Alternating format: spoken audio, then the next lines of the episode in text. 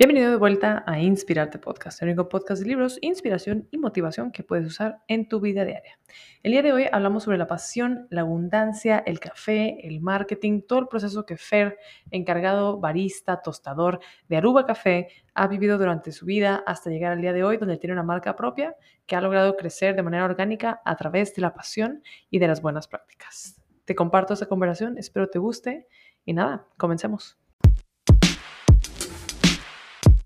Bienvenido de vuelta a Inspirarte Podcast, el único podcast de libros, inspiración y motivación que puedes usar en tu vida diaria. El día de hoy estamos aquí con Fero Aranis, maestro tostador, barista, cabeza de Aruba Café, un gran lugar en el que estamos en este mismo momento. Estamos degustando de agua y café porque yin y el yang. Pero nada, entonces el día de hoy me gustaría, Fer, a lo mejor que te presentes, o sea, ¿qué quieres iniciar? ¿Cómo te gustaría presentarte ante el mundo, además de que yo ya dije? Pues nada, pues tal cual yo soy Fer Arnaiz, pues, y me dedico al café desde hace, ya voy para cuatro años. ¿Cuatro años? Sí, me dio por, por sorpresa, como una cachetada así gigante. Sí, porque pues realmente siento que no, no me lo esperaba, ¿no? Sí. O sea, no esperaba dedicarme al café. Creo que si te fijas en los planes de estudio que hay en las universidades, pues no hay nada. En ningún lado. Y muy apenas chef, ¿no? O sea, ni siquiera tampoco hay. Y súper ambiguo, ¿no? No de que ni chef de comida salada ni comida dulce, sino chef. Chef. y los chefs no saben sobre café. Y qué, qué curioso, ¿no? Qué curioso. Sí, me he encontrado varios chefs que realmente no.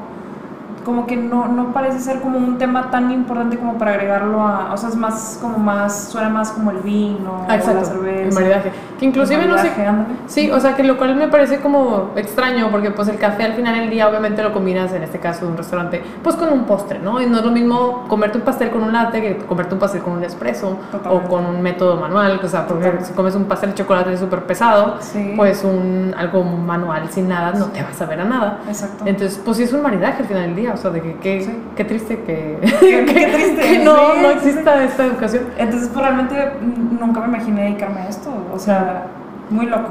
Sí, una cosa que hablábamos tras bambalinas es que, bueno, Sí. aquí Fer y yo, ambos estudiantes de mercadotecnia, egresados y todo eso, pues hemos encontrado como un diagrama de Venn en el cual, pues, somos amantes del café y aunque yo no tengo una coffee shop de momento, De momento. de momento, Aún. aún, este, pues hay muchas cosas en común, entonces por eso me parece interesante cómo...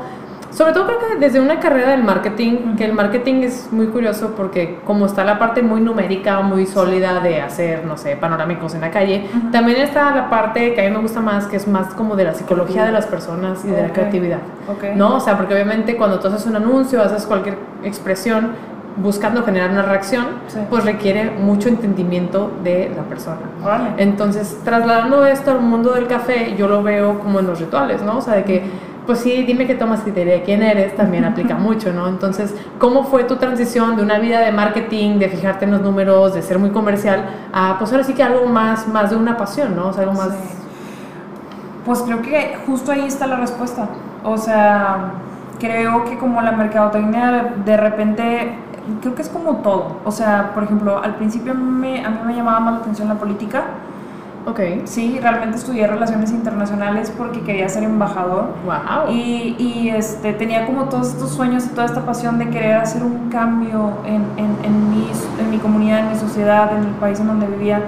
Siento que desde, desde muy pequeña veía que había tantas cosas que estaban mal que, que yo decía, alguien tiene que hacer algo, ¿no? Claro. Entonces eh, empezó como esta pasión y este hambre por justicia, a pesar de que viví o he vivido de una forma eh, pues privilegiada, porque realmente no me ha pasado nada malo como lo que podemos ver que le pasa a otras personas, ¿no? Sí.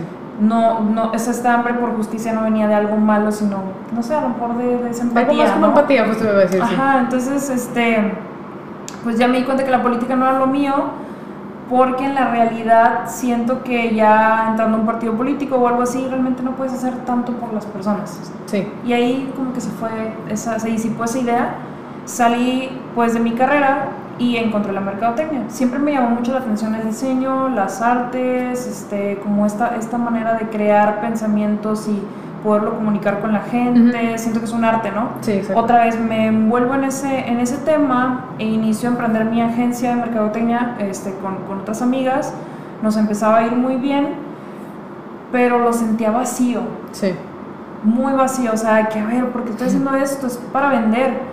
Que estoy aportando, ¿Qué ¿no? estoy aportando? Realmente es nada más para vender un producto, vender algo y no le estoy encontrando el sentido, o sea, no creo que el dinero o que algo tan vacío como el dinero sea el drive de mi vida. ¿sabes? Sí.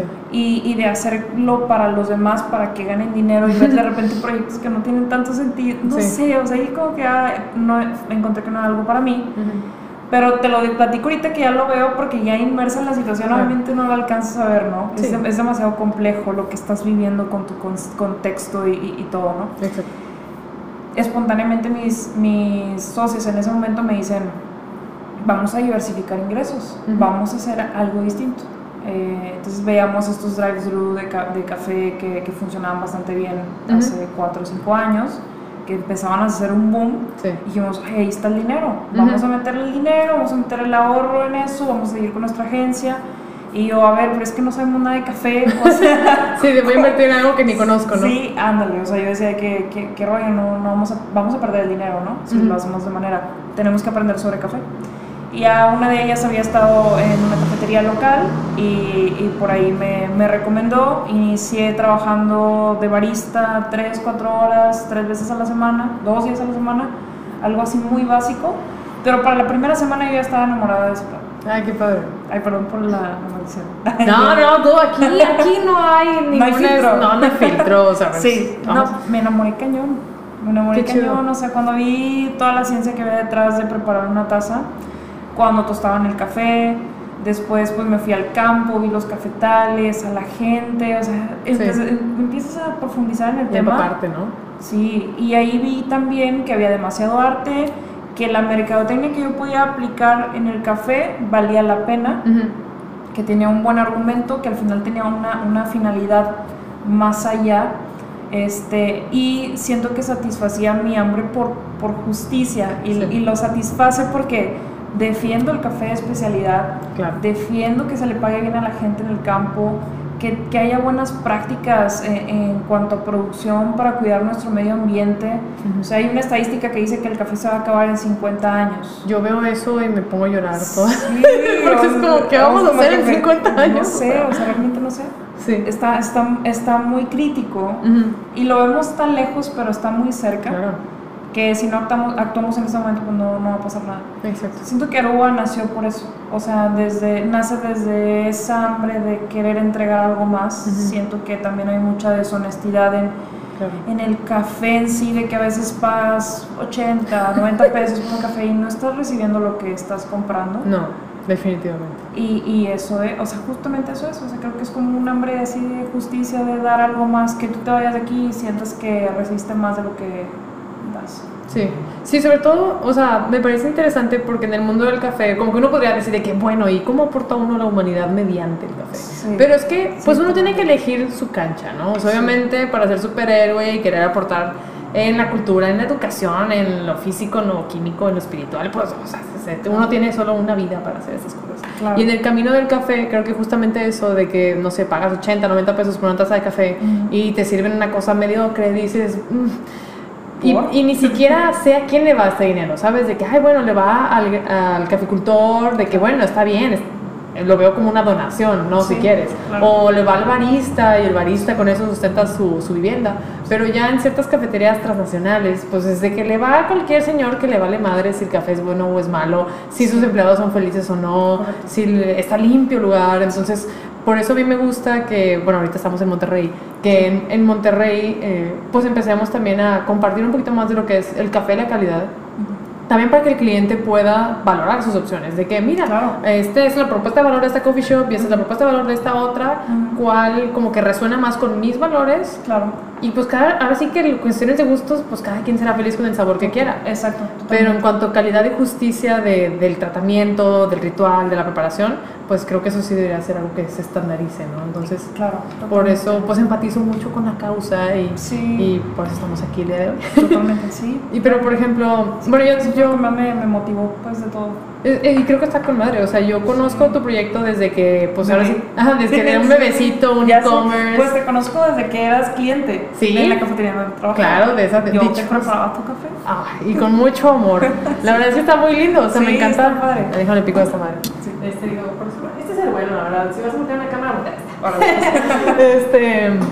Sí, nos conocíamos desde que yo era cliente de esa cafetería y también pues esa cafetería fue un lugar en el cual yo también me enamoré del café. O sea, yo Claro, también claro. pasé de ser un cliente eh, pues no Regular. educado, ajá, un cliente que pues no voy a negar que disfrutaba de los cafés en lugares comerciales.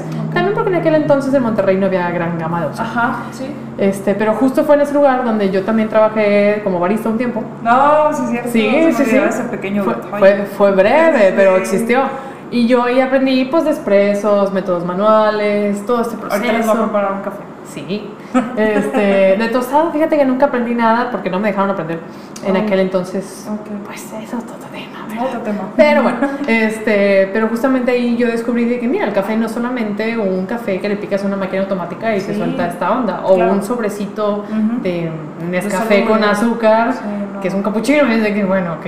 Sí. Entonces, este, te conozco desde pues esa época y luego cuando emprendiste con e-commerce, entonces el día que supe que ya tenías un lugar físico dije, güey, qué chido, o sea, qué padre poder ver algo que empezó pues ahora sí que de cero, Sí, from nada to Prada. Sí. Entonces digo, oye, qué chido, qué padre. Siento que esas son las cosas que, que en general como personas deberíamos fomentar, ¿no? O sea, si tienes un amigo que es un pequeño escritor, un amigo que es, no sé, músico, o sea, pues buscar la manera de, de impulsar eso, ¿no? Sí, o sea, porque si no, pues cuál es el chiste. Sí, el comercio local, ¿no? El comercio local. Es importantísimo. Más siento que en momentos de, de, de crisis, se lo voy a poner entre comillas, aunque sí estamos en crisis, pero...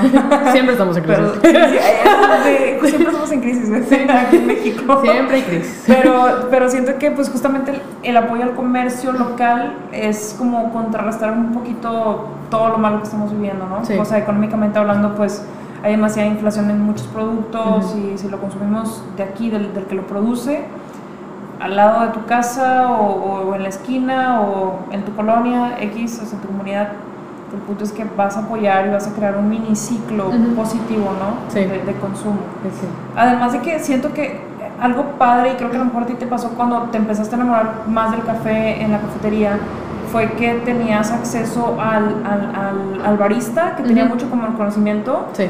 y al tostador, Ajá. y, y, y que estas personas estaban en contacto directo con el productor. Sí. Es como una cadena bien interesante porque toda la información se transmite como debe de ser y Ujú. tal cual, ¿no? Sí, humaniza el proceso. Humaniza el proceso. Creo, porque yo me acuerdo de las primeras cosas que supe estando en esta coffee shop y al mismo tiempo estaba pasando un proyecto con una universidad, en, o sea, en coalición con esta cafetería. Ok. Eh, no sé cómo llegar a, a la información de que, no me acuerdo ahorita porque fue hace un tiempo, que se necesitan como 28, 30 y no sé cuántos granos de café o cafecitos pues para generar una sola taza.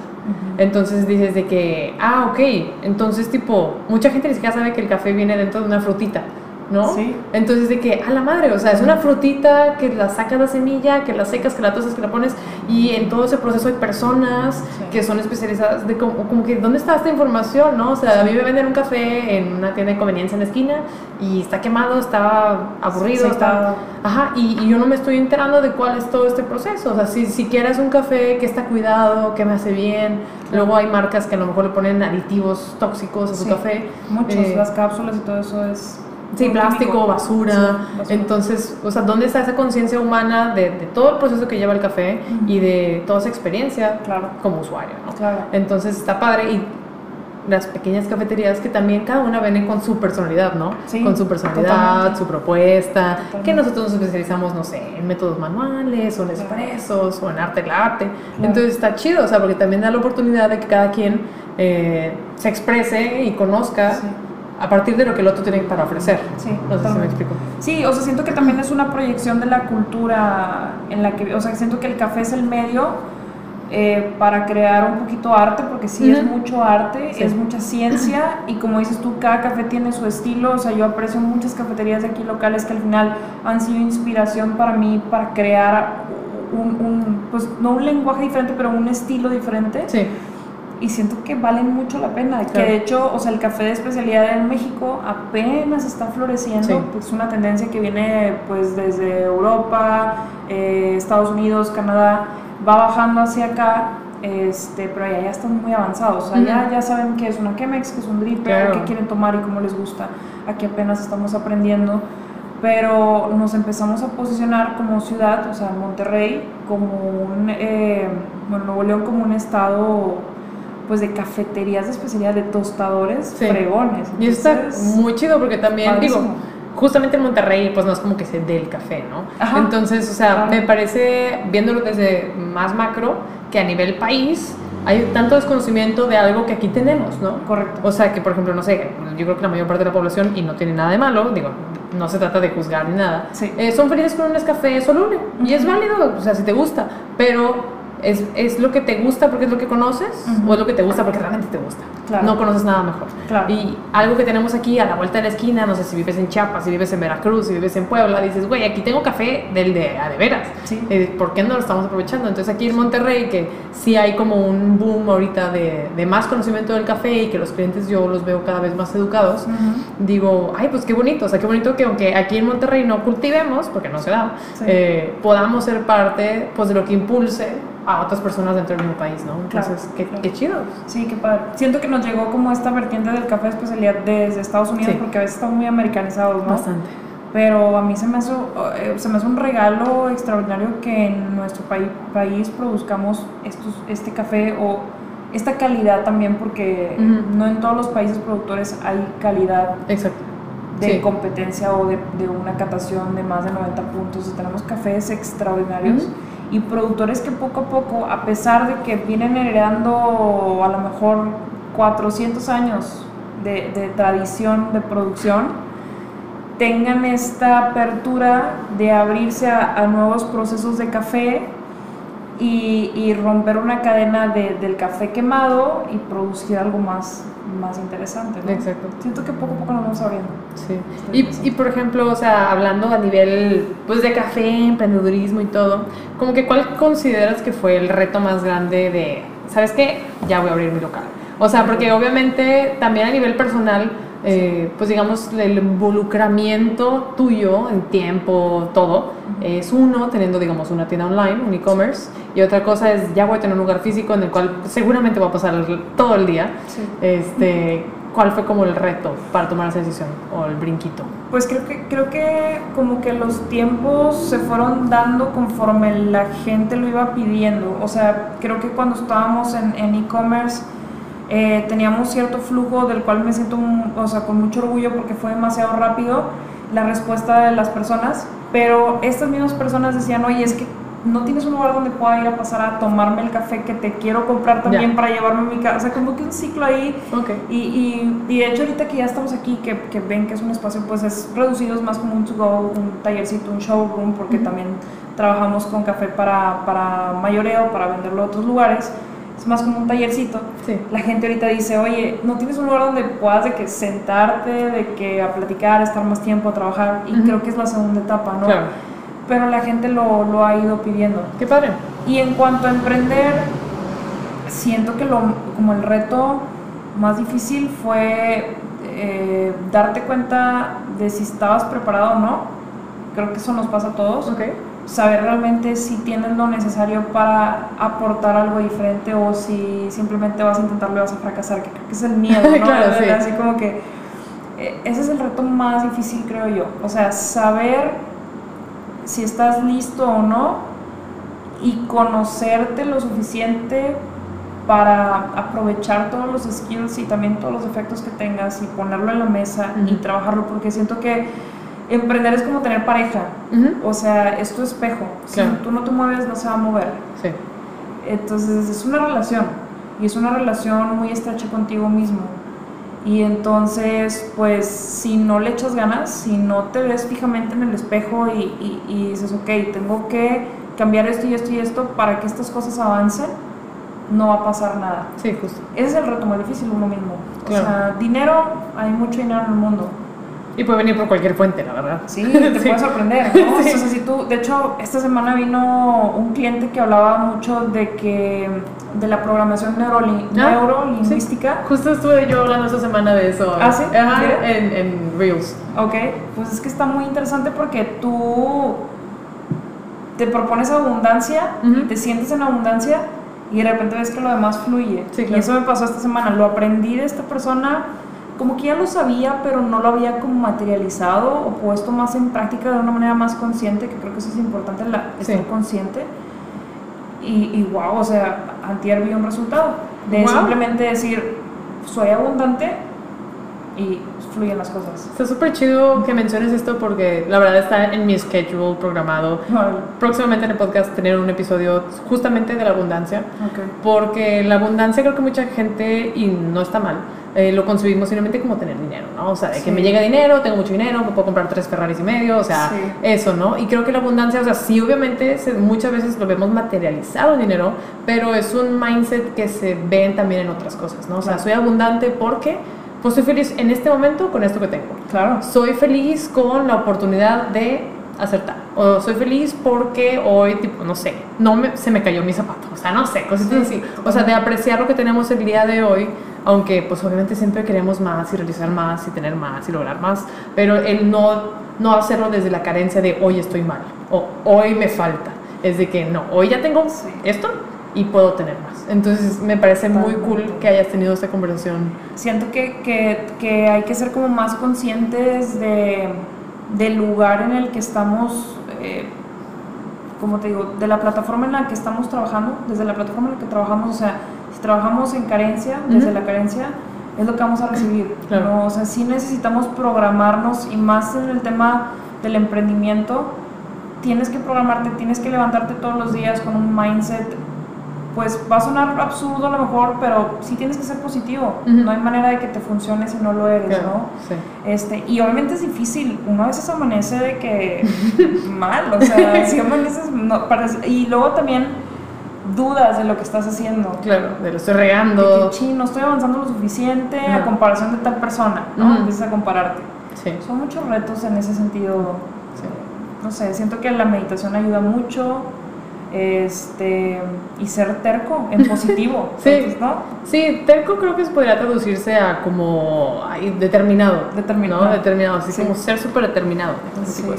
sí. y sí entonces como dices tú la abundancia no solamente es dinero, me decía, se llama Alex, el cliente. Saludos Alex. Saludos Alex. Sí, porque le dije muchas gracias por tu sabiduría, porque sí me abrió la mente. Ah, qué chido. Ok, tienes la información, pero de repente no se activa.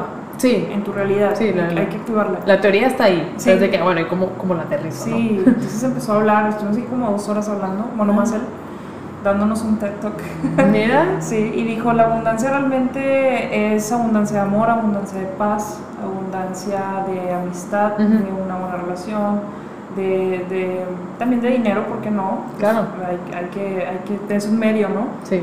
Abundancia de mil cosas, ¿no? Exacto. Y realmente somos ricos. Sí, pero creo que muchas veces se nos olvida la verdad, o sea, como que vemos, y es que obviamente en el mundo hay comparativas de lo que tú quieras, ¿no? O sea, lo que mismo, digo, o sea, siendo marketing también sabemos esto, que lo que vemos en Instagram, vemos en donde sea en TikTok, eh, pues es la realidad que muchas personas muestran, o sea, una, no sé, por decir algo muy banal, una chava así encima de un Ferrari, mi nuevo Ferrari, entonces tú ves que tú no estás encima de un Ferrari y dices, güey, que estoy haciendo mal.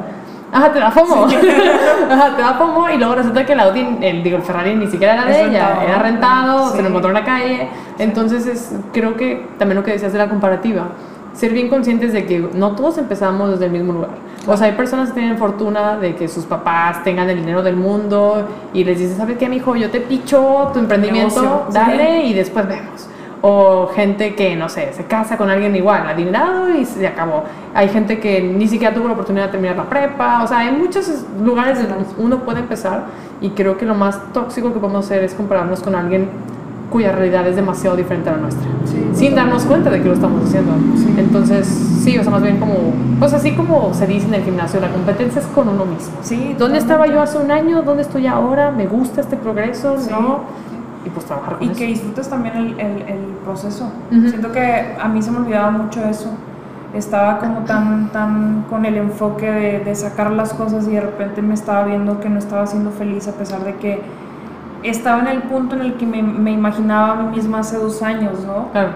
Y eh, pues de hecho mi pareja me dijo que, oye, alto, o sea, ve lo que está pasando en tu vida, medítalo, piénsalo, pero disfrútalo, o sea, date cuenta que has avanzado muchísimo, Este, y le agradezco mucho a ella porque siempre me, me, me empuja a, a, disfrutar más las cosas. Qué chido. Siento que las personas están en tu vida por algo, ¿no? Y una de las cosas que agradezco mucho de haberla conocido es eso, Mm. que me, me da mucha tierra.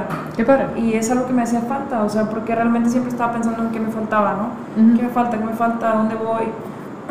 ¿Qué pasó en el pasado que, que, que quisiera cambiar por, Sí, no tiene caso. no, no, no, y se escucha bien de que la frase todos los días, pero vivir en el presente es lo mejor que puede pasar. Sí, claro. ¿Qué puedes hacer? Sí. Sí, porque justo, o sea, no sé, en el pasado pues obviamente todos hemos cometido lo que percibimos como errores, Sí. que realmente pues que tanto es un error y que tanto es una lección. Pero, pero al final del día, o sea, estemos parados en un lugar que concibamos como bueno o malo, pues es el lugar en el que estamos. Sí. Y ya no hay vuelta atrás y Totalmente. no hay fast forward. Sí. Entonces, estás aquí, güey. Tú decides qué que haces tienes. con eso. O sea. con los recursos que hay, Aquí con lo que tienes, haz lo mejor que puedas, ¿no? Sí, exacto. Sí. Entonces, pues sí, o sea, la verdad es que sí suena muy cliché, pues lo de la aquí y el ahora, y pues lean el libro si no lo han leído, Sí. pero pues es la realidad. Entonces, la verdad que qué chido tener a alguien también, o sea, como pareja o como amigo, como mamá, como papá, lo que sea, que, es, te, que te aterrice, ¿no? O sea, que creo que hay muchas personas que a lo mejor no, no tengan eso y hay que hacerlo por uno mismo. Sí. Pero pues está chido, qué Sí, padre. Totalmente. Entonces, pues aprendí. La verdad que estando detrás de la barra, aprendes mucho a la gente. Ah, Justo sí. como te pasó en tu libro. ¿no? sí, O sea, sí. platícanos. Sí, de sí qué- pues justo eh, comercial aquí de mi libro El amor tiene sabor a café, que va a haber una parte 2, se está trabajando. Si hace falta uno por dos. Se está trabajando en eso, yo creo que sale el próximo año, ya les diré. Pero, Ok. pues justamente, pues como hemos dicho, coincidimos en haber sido baristas, ¿no? Y de estando detrás de la barra, pues tienes la oportunidad ahora sí de ser como Dios Todopoderoso que observa a las personas, ¿no? Sí. De que, mira, esta chava siempre viene con su novio, este güey siempre viene con X amigos de la escuela, a trabajar, a no sé qué. Entonces empiezas a ver patrones humanos, ¿no? De Sí. que la señora que viene con su empleado, que no sé qué, entonces puedes ver cuál es la interacción humana entre ellos, relaciones que empiezan o terminan, la clásica de que primera cita en la coffee shop o la última cita de que sabes que cortamos en la plena coffee shop, Sí. ¿cuántas veces no hemos visto eso? Sí. Este, y está bien padre porque puedes, pues ahora sí que observar toda esta actividad muy íntima de las personas, porque siento que un café, una coffee shop es un lugar de mucha intimidad, donde Sí. la gente se da la oportunidad de hablar cosas Muy importantes. romántico también. Muy romántico, o sea, muy determinante también para negocios, cuántos negocios no se cierran en un café. Totalmente. O sea, entonces, eh, siendo observador, pues puedes aprender mucho de los demás, solamente pues con ver, ¿no? Entonces, pues básicamente esos, esas historias salen en mi libro también, del amor tiene sabor a café. Sí. Eh, desde el lado romántico, ¿verdad? Porque pues hay cosas también no Sí, románticas, pero, claro. pero sí, justo. Entonces creo que por eso está padre, eh, pues todo el ritual Sí. cafeinómano. Creo que por eso nos gusta el café, ¿no? O sea, siento que me ha conectado con mucha gente, en este tiempo me ha conectado con mucha gente muy diversa. Me ha conectado a ti, me ha conectado a Alex, el de la sabiduría que les platicábamos. Este, y siento que aprendo demasiado de todo el mundo. De repente ha venido un- una clienta que se dedica al cine, a producción de cine, Ay, y dice chido. que, ¿qué? O sea, Sí. en mi vida pude haber conocido a alguien que se dedicaba al cine si no fuera por el café, ¿sabes? Como que nos relaciona a todos con una sola cosa y se me hace tan romántico y tan este down to earth. Sí, tal cual. Muy, Sí. muy interesante. Y creo que está padre porque, digo, justo en la fecha actual, y creo que con, ahora sí, tocando temas pandémicos, Sí. como que la conexión humana se ha perdido demasiado. O sea, digo, Sí. no sé, la gente oficinista que tiene año y medio, dos años de home office, eh, en general, Es un chorro de tiempo, ¿eh? la, la Decir un año y medio. es dos- inverosímil. o sea, pero pues yo lo viví, yo fui oficinista todo ese tiempo pandémico y no vi a mis compañeros de trabajo en todo ese tiempo. Entonces, eh, como que esa falta de conexión humana, la neta es que sí nos pega.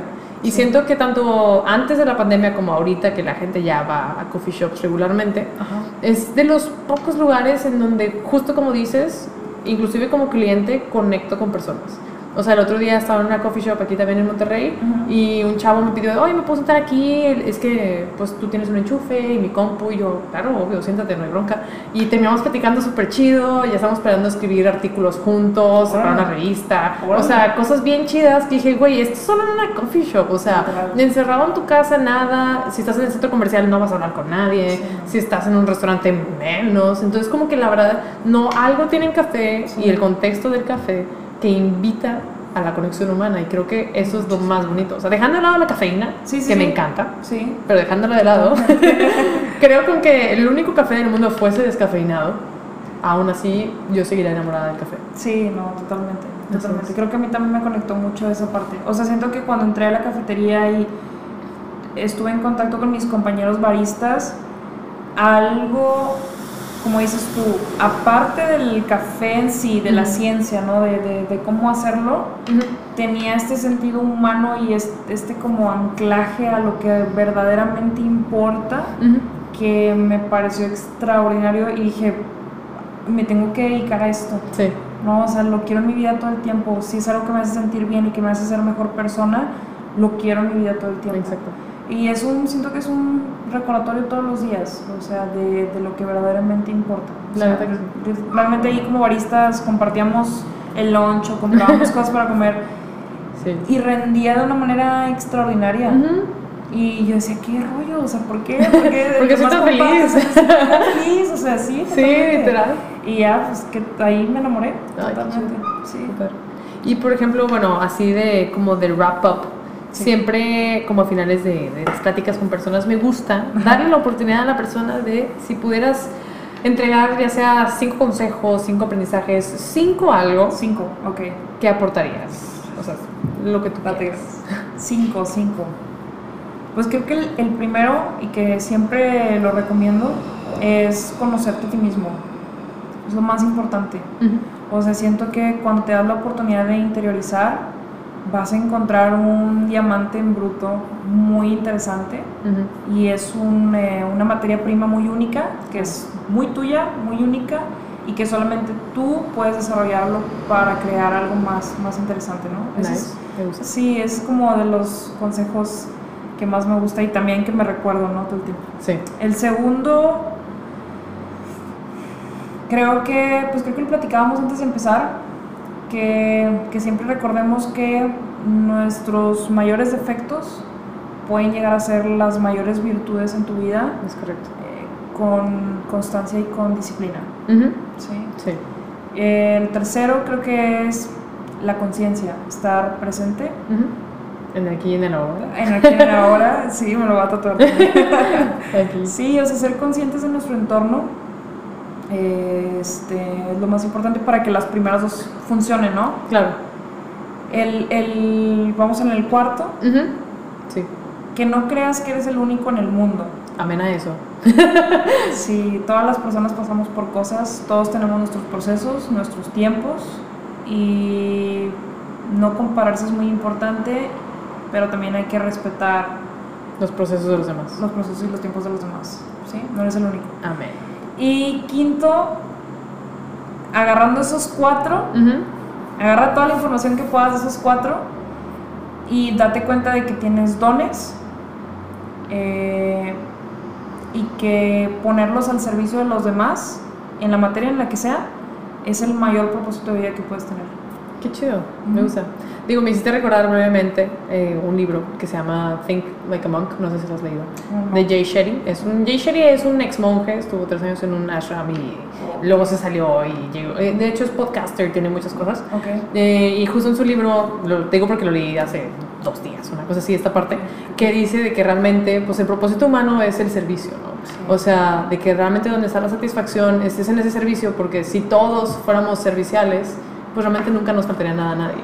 Pero obviamente en este egoísmo en el que yo quiero más que tú, tú tienes más que yo, te quiero quitar, pues es cuando empiezan las carencias, ¿no? Entonces, eh, pues qué bonito podernos recordar que en servicio todos podemos ser más abundantes. Sí, sin ego. Irónicamente, sin ego. Con más, con más alma, ¿no? Exacto. Sí. Ay, pues, qué bonito. Sí. Me gustó. Yo también me quiero ir de retiro. Vámonos todos a un ashram. sí, muy chido, la verdad. Sí, me gustaría. Creo que es algo que me gustaría hacer en mi vida. A ¿eh? mí también. Digo, ¿has visto Vamos. Kill, Kill Bill? Sí. Y a veces se va como a, con un monje. Bueno, con este güey. Y como llevo karate, siempre me imaginé a mí misma de que. así, chu, chu. de ahorita de que- De. Estaría Sí. súper chido. Pero bueno, para Bueno. culminar este momento, recuérdanos cuáles son tus Instagram, tus redes sociales, cómo quieres que la gente te encuentre en internet. Te iba a decir Feraruba, pero ya no, soy- ya no soy Fero. Soy Ah. Fero Bear, Ah, muy bien. porque me dicen que tengo cara de oso. sí, Fero Me Bear. pueden decir Fero o, o Fero, pero estoy en Instagram como Fero Bear. Ujú. Y este, pues el Instagram de Aruba es Aruba Café. Perfecto. Muy Los, simple. Recomiendo que lo sigan, la verdad sí me gusta porque además de publicar obviamente cosas de café, también subes cosillas muy chidas. De repente. Ajá, sí, de es lo que voy aprendiendo. Ajá. Ah, mira qué chido. Pues me gustan tus aprendizajes. Yo siempre los leo y digo, ay, qué bonito, qué padre. Entonces, sigan ambas cuentas, la que ustedes quieran seguir, obviamente. Sí. Este, obviamente, si están aquí en Monterrey, pues los invito a venir físicamente aquí, Echarse un cafecito. Echarse un cafecito, preguntarle cosas con las que se quedan ustedes con la duda de este episodio. Este, y nada, y obviamente me pueden seguir a mí también, obviamente Carla NVZ, espero que ya me conozcan por este punto. Eh, y aquí pueden encontrar mi libro, así que dos pájaros de un tiro. Sí. Así que Muchas gracias, Fran. muchas gracias, Fer, por estar aquí el día de hoy, por compartir tu sabiduría con nosotros. Hombre. Y pues nada, veremos en otro capítulo, volvemos a, a coincidir. coincidir. Pues yo, Claro que sí. yo con todo gusto. Pero bueno, bueno, Muchas gracias. bye.